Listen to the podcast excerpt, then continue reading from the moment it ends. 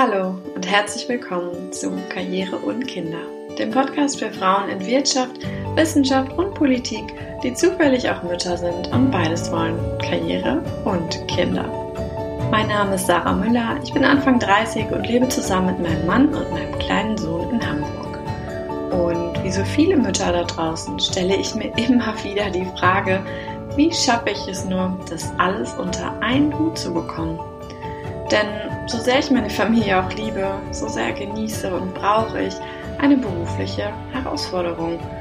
Und ich bin es leid, dass das Thema Vereinbarkeit nach wie vor so schwierig zu sein scheint. Denn ist es das wirklich, wenn wir alle ein wenig drüber nachdenken und entsprechend handeln würden? Ich hoffe mal, nö. Und stelle dir heute Franziska Fritz vor. Nach dem Gespräch mit ihr dachte ich nur, ach, es ist so schön zu sehen, wenn Frauen einfach ihre Karrierewege gehen. Und wenn Kinder etc. dazukommen, nehmen sie sie eben auf diesem Weg mit. Genauso macht es Franziska, die ich bereits seit über zehn Jahren kenne. Sie ist mittlerweile stellvertretende Geschäftsführerin der Caritas München und lebt mit ihrem Mann und den zwei Kindern in Traunstein mit Blick auf die Berge. Und ihr Arbeitgeber, gut aufgepasst, sitzt anderthalb Zugstunden entfernt in München. Kann nicht klappen? Na, warum denn nicht? Und weiter stillen, selbst wenn es nach vier und fünf Monaten zurück in den Job geht? Na, wäre doch gelacht. Und ich finde, Franziska macht klar, das Mittel der Wahl ist übrigens keine Zumutung, es ist einfach eine Milchpumpe. Quasi wie ein Aktenkoffer, nur anders. Aber das erklärt sie dir alles am besten selbst. Viel Spaß beim Zuhören. Hallo Franziska, schön, dass du da bist. Hallo Sarah. Ach, wie gut, dass es jetzt geklappt hat. Und ich fange auch direkt an mit, äh, mit der ersten Frage. Und zwar bist du ja stellvertretende Geschäftsführerin der Caritas München.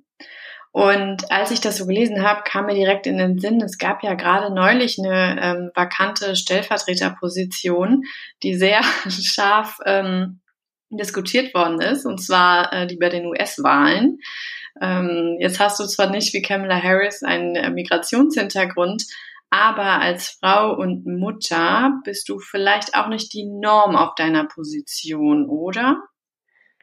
Ja, man kann sagen, ich bin vielleicht schon ein bisschen äh, jünger als die Kollegen in der Geschäftsführung, aber gerade beim Frauenanteil, bei den Frauen in Führung hat die Caritas in den letzten Jahren schon aufgeholt. Da gibt's jetzt seit zwei Jahren auch die erste Vorständin und man muss wissen, dass Caritas von, dem, von den Arbeitsfeldern her schon sehr weiblich geprägt ist. Also 87 Prozent der Mitarbeiterinnen bei unserer Caritas sind Frauen. Gerade so, wenn man an Pflege und Erziehung denkt, leuchtet das ja ein. In der Führung war das äh, lange anders, aber da tut sich gerade einiges. Und äh, genau, du hast mir auch erzählt, dass dein Job in München ist, aber ihr wohnt ähm, relativ weit weg, nämlich in Traunstein mit Blick auf die Berge. Ich muss gestehen, ich muss das kurz nachgucken und deswegen erklär doch nochmal, wo ist denn Traunstein genau und wie lange braucht man nach München? Äh, ja, von Traunstein nach München sind es so eineinhalb Stunden mit dem Zug. Auto ist da keine gute Alternative. Traunstein liegt so im Südosten, nahe am Chiemsee. Sehr schön, ja. Und dann bist du auch bestimmt schon gefragt worden, warum tust du das eigentlich an mit dem langen Fahrtweg und vielleicht auch mit dem Job, der ist ja bestimmt äh, sehr ja, anspruchsvoll auch. Was war und ist dann deine Antwort? Ja, ich brauche halt einfach eine Aufgabe, die mich fordert und dafür nehme ich das auch in Kauf, ähm, dass der Arbeitsweg vielleicht etwas länger ist als bei anderen, kann aber Präsenz und Homeoffice ganz gut kombinieren. Deshalb nehme ich es einfach als Geschenk und Chance, dass ich da in der großen Organisation Verantwortung übernehmen darf.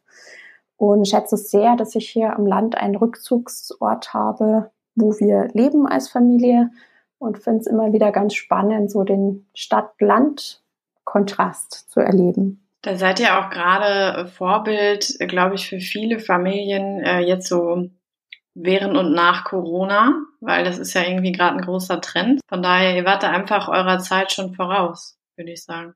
Wahrscheinlich. Also wir haben Familie gegründet, da haben wir schon auf dem Land gelebt und genießen die Vorzüge, ähm, die das hat, weil Kinder hier schon freier aufwachsen können, als das in der Großstadt der Fall wäre. Ähm, und für die Freizeitgestaltung, die Lebensqualität hat das natürlich seine Vorzüge.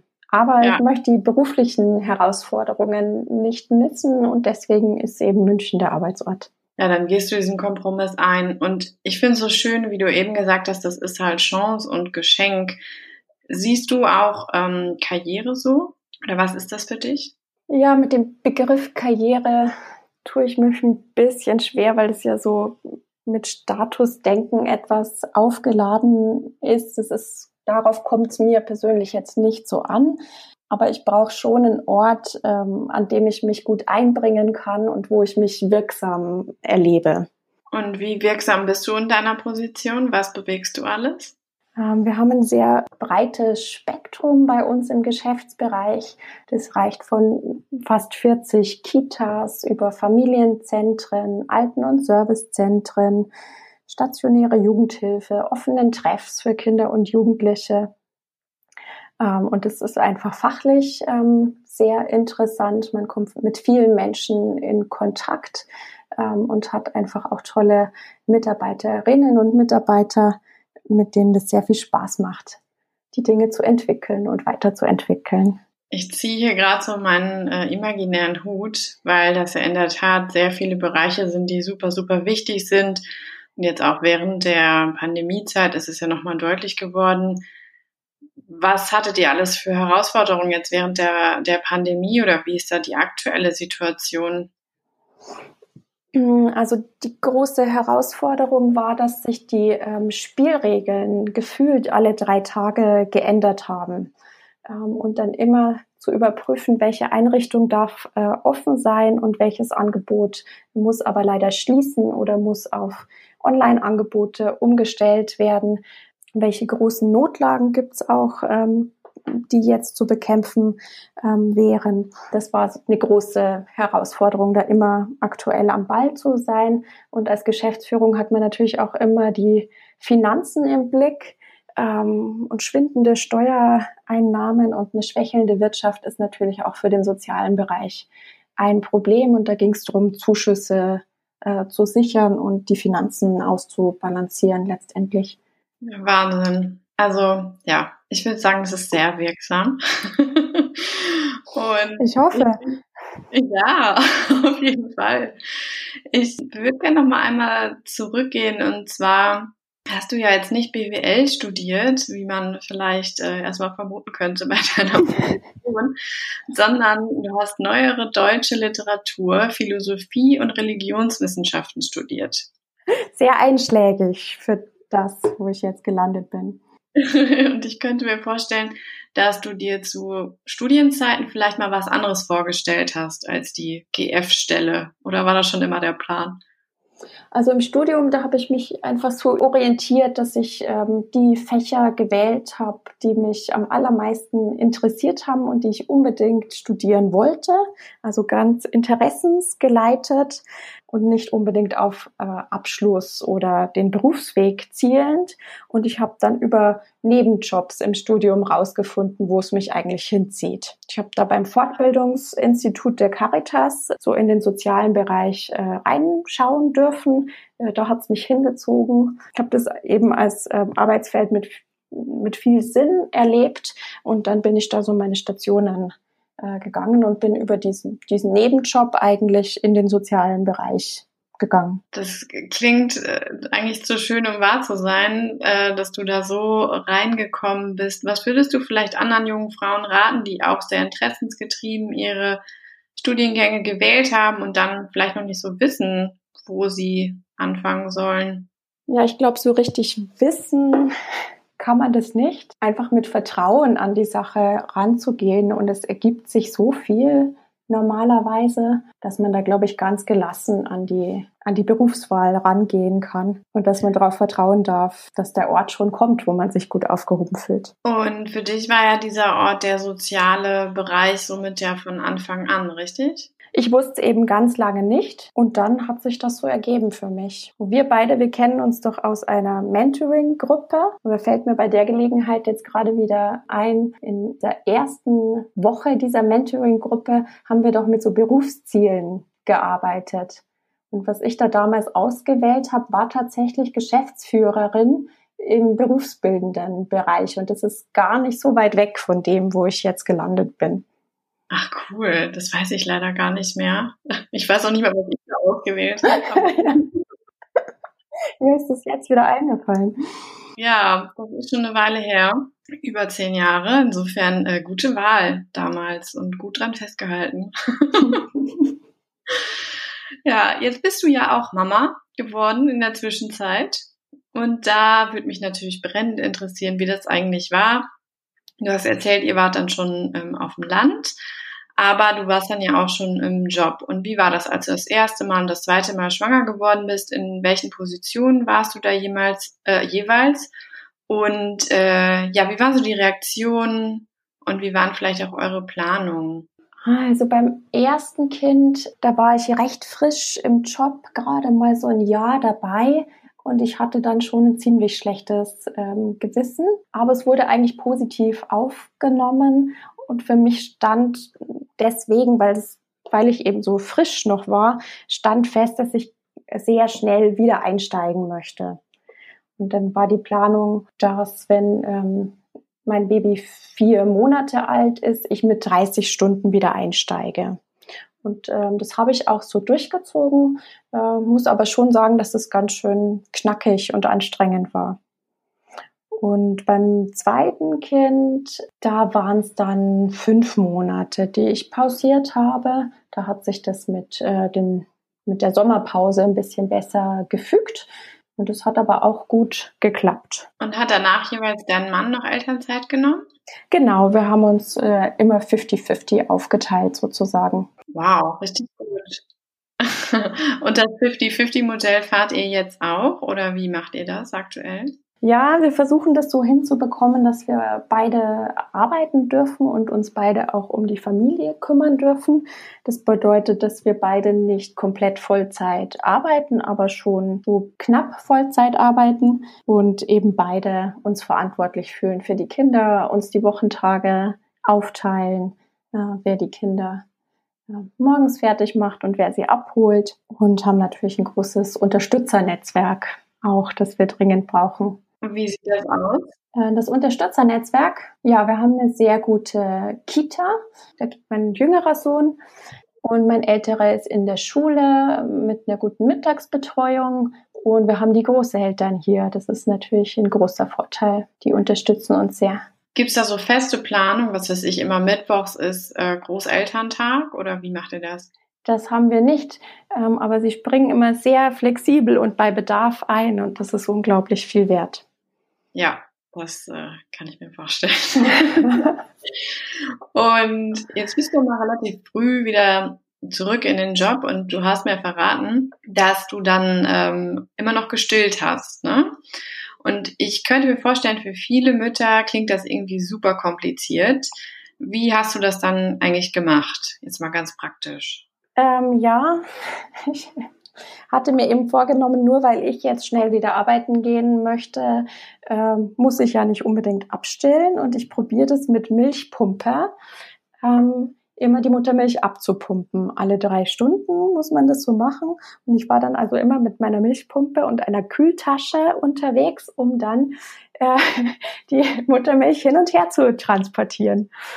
Ähm, es war recht ungewöhnlich. Ich brauchte dann auch einen, einen Raum dafür, den man abschließen kann, wo man irgendwie Jalousien vor die Fenster machen kann. Es war schon recht ungewöhnlich, dass ich den Weg so gegangen äh, bin. Bin da auch äh, vielleicht ein bisschen schräg manchmal angeschaut worden. Aber für uns hat es so ganz gut funktioniert. Ja, und ich habe gelernt, man hat sogar als Mutter, glaube ich, einen Anspruch auf so einen Rückzugsort, wenn man das so machen möchte, oder? Ja, das war auch kein Problem, den zu bekommen. Aber das braucht es dann schon, genau. Ich finde das wirklich total beeindruckend und äh, vermutlich hat es ja auch so gut geklappt, weil du das auch so wolltest, oder? Ich wollte es unbedingt. Ähm, es hatte dann zu funktionieren. Ähm, bei meinem zweiten Kind war es dann schon anders. Der wollte nämlich nicht so gerne aus dem Fläschchen trinken. Dann die Muttermilch, da haben wir eine Zeit lang geübt. Aber ja, hat sich dann auch gefügt. Weil alle das wollten, will dann das Kind das auch irgendwann. nee, ich glaube wirklich, dass es viel damit zu tun hat, wenn man selber Dinge als sinnvoll erachtet, dann ähm, ist es auch für alle anderen und zwar nicht nur für die Kinder völlig klar, dass es jetzt auch so der richtige Weg ist. Und äh, genau, was mich da auch noch interessieren würde, du hast ja gesagt, es war vielleicht ein bisschen ungewöhnlich und das machen auch bei euch nicht so viele, aber haben sich denn später manche daran orientiert und vielleicht auch mal ähm, auf der Arbeit äh, abgepumpt? Habe ich jetzt so direkt noch nicht erlebt, aber mir fällt schon auf, ähm, dass es nicht mehr so gesetzt ist, dass äh, Mütter automatisch ein Jahr aus dem Job aussteigen, wie ich das lang so erlebt habe, dass es erstmal ganz normal war, dass man erst äh, ein Jahr auf jeden Fall daheim bleibt, vielleicht sogar länger. Und so erlebe ich das inzwischen nicht mehr, es sind schon äh, viele junge Mütter, die auch schneller wieder zurück sind und dann eine gute Lösung für die Kinderbetreuung finden. Das heißt, du würdest schon sagen, dass du da auch eine Vorbildfunktion hast? Das weiß ich nicht. Würde ich mir so jetzt nicht zuschreiben. Also ich bin da schon irgendwie stolz drauf, dass ich das so durchgezogen habe, wie ich es mir vorgestellt habe.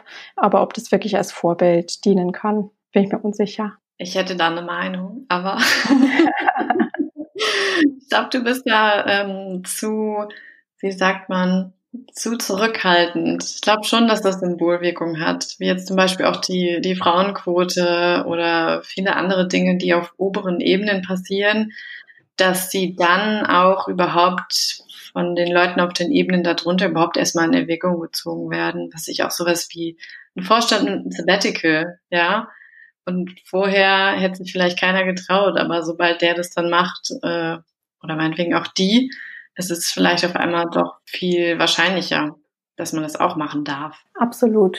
Naja, ähm, du hast gesagt, äh, dein Mann arbeitet ebenfalls ähm, und dass ihr jetzt beide nicht äh, 100% arbeitet, aber somit beide arbeiten dürft und euch beide um die Familie, Kinder kümmern dürft. Ich fand die Wortwahl auch so schön mit dem dürfen, dass es ja beides irgendwo Privilegien sind. Wie ähm, organisiert ihr euch dann so Tag für Tag oder setzt ihr euch einmal am Wochenende zusammen, um die Folgewoche zu planen? Im Optimalfall machen wir das so. Also mein Mann ist selbstständig äh, als Fotograf und kann dadurch seine Termine ganz gut selber einteilen oder weiß Termine dann auch im Voraus. Und äh, ja, in der Regel setzen wir uns zusammen und planen voraus. Passiert uns aber auch oft genug, dass ein Termin durchrutscht und man dann spontan am Organisieren ja, ist, wie es dann doch gehen kann. Oder ja, Kind wird krank, dann äh, ist es ist es immer Verhandlungssache sozusagen, wer sich dann heute kümmert oder wer die wichtigeren Termine hat und arbeiten gehen muss dann in dem Fall. Aber es klingt so, als wenn ihr da gute Kompromisse finden würdet. In der Regel ja. Wir haben das so vereinbart, dass wir gemeinsam zuständig sind. Und das ist mir ganz wichtig, dass wir da ein gemeinsames Verständnis davon haben, dass es nicht an einer Person kleben bleibt dann am Ende.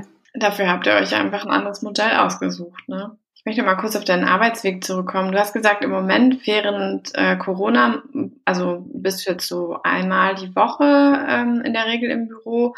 Wie ist das äh, sonst oder wie wird das dann vermutlich wieder sein und wie nutzt du eigentlich diesen langen Arbeitsweg im Zug? Wenn alles normal läuft, dann fahre ich dreimal die Woche nach München und mein Arbeitsweg ist zum Mails beantworten, hauptsächlich da, manchmal Zeitung lesen, Podcasts hören, aber ich reise mit Laptop und versuche was zu schaffen in der Zeit.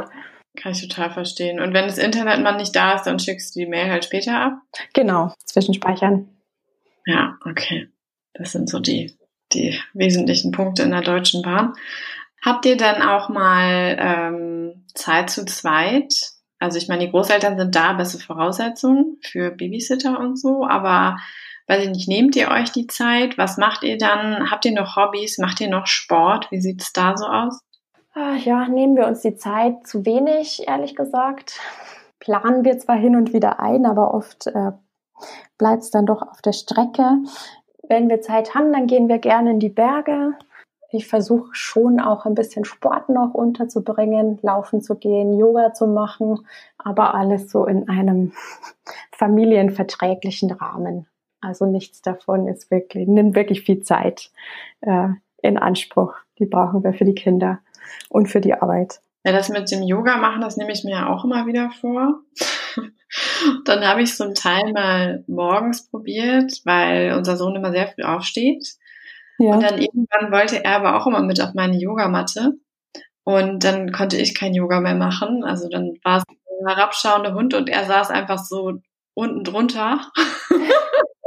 und jetzt haben wir schon überlegt, ob er auch eine Yogamatte kriegt, die wir daneben legen und dann können wir vielleicht mal irgendwann beide Yoga machen.